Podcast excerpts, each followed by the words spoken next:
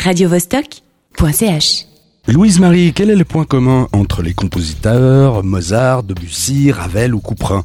Ils ont tous donné leur nom aux immeubles d'une cité HLM d'Amiens, cité qui est le sujet de la pièce 23 rue Couperin, à voir au théâtre Saint-Gervais jusqu'au 10 juin. Et quel est le point commun entre ce roucoulement que je viens magistralement d'essayer de reproduire et ces illustres compositeurs? C'est que le complexe d'immeubles de cette cité est appelé le Pigeonnier, surnom sympathique pour cette architecture périphérique. D'ailleurs, le sous-titre de la pièce, c'est Point de vue d'un pigeon sur l'architecture. L'auteur, Karim Belkacem, qui est pour l'anecdote le frère de l'ex-ministre Najat Vallaud-Belkacem, nous convie donc à découvrir ce pigeonnier où il a vécu jusqu'à l'âge de 17 ans. Il le présente sur le plateau par un décor de barres d'immeubles miniatures en briques de bois, comme des clapets à lapins par centaines les uns à côté des autres. L'ouverture de la pièce est assez virtuose. Une série d'explosions secoue ces dominos de bois, avec en fond des prises de son des émeutes de 2005. S'en suivent d'autres extraits sonores. Ils s'entremêlent et retracent une sorte d'histoire de la cité.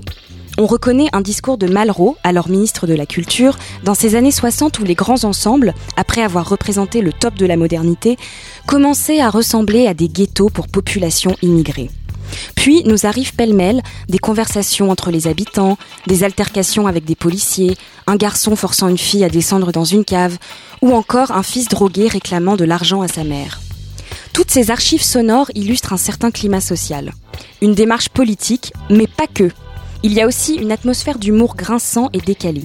Par exemple, un comédien se promène sur scène avec une grosse tête de pigeon, ce qui paraît complètement burlesque dans cet environnement. Cette introduction, moi je la trouve très astucieuse. C'est comme si le spectateur était lui-même un pigeon qui survolait cette cité et captait toutes ces bribes de voix. Sauf que ce n'est pas qu'une introduction. Non, et c'est ça le problème, ça dure une heure comme ça. C'est assez déroutant. On est dans l'attente que ça commence vraiment, d'avoir enfin des comédiens qui parlent, mais ça n'arrive pas. Alors, je me dis qu'en fait, ce n'est pas une pièce de théâtre que je suis venue voir, mais une performance d'art contemporain ou quelque chose comme ça. Je sens l'énervement monter en moi et puis l'ennui.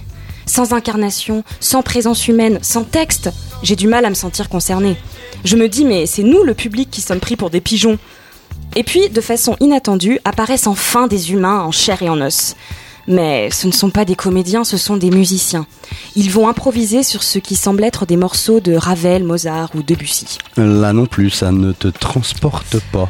Disons que, comme il ne se passe pas grand-chose sur scène, euh, bah, je me mets à cogiter. Et si ce manque d'incarnation, s'était fait exprès? Et si ça renvoyait à ces populations immigrées reléguées dans ces banlieues invisibles, dont on a voulu en quelque sorte cacher, nier l'existence? Alors je sais, là, le pigeon s'envole très haut dans des sphères stratosphériques de l'esprit. N'empêche que c'est intéressant quand même cette réflexion sur le vide. Encore plus quand on sait que ce pigeonnier d'Amiens sera détruit en 2019. Je me dis que la démarche de Karim Belkacem est à prendre comme une mise en abîme.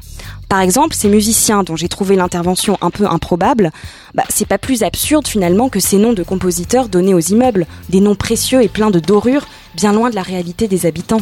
Alors, finalement, tu dirais qu'il faut y aller au 23 rue Couperin? Je dirais surtout qu'il faut se faire un peu violence et rester jusqu'à la fin, car ce processus d'énervement et d'ennui par lequel je suis moi-même passée, je trouve que ça nous sort de notre confort habituel de spectateur, et que ça nous pousse à réfléchir, à fabriquer nous-mêmes du sens à partir de ce qui nous est montré. Et puis, je dévoilerai pas la fin, mais elle est assez forte, avec enfin une véritable incarnation et une originalité de mise en scène que j'invite chacun à découvrir. Je dirais simplement qu'il faut oser se jeter dans le vide, sans texte et sans filet, comme un pigeon sans ailes.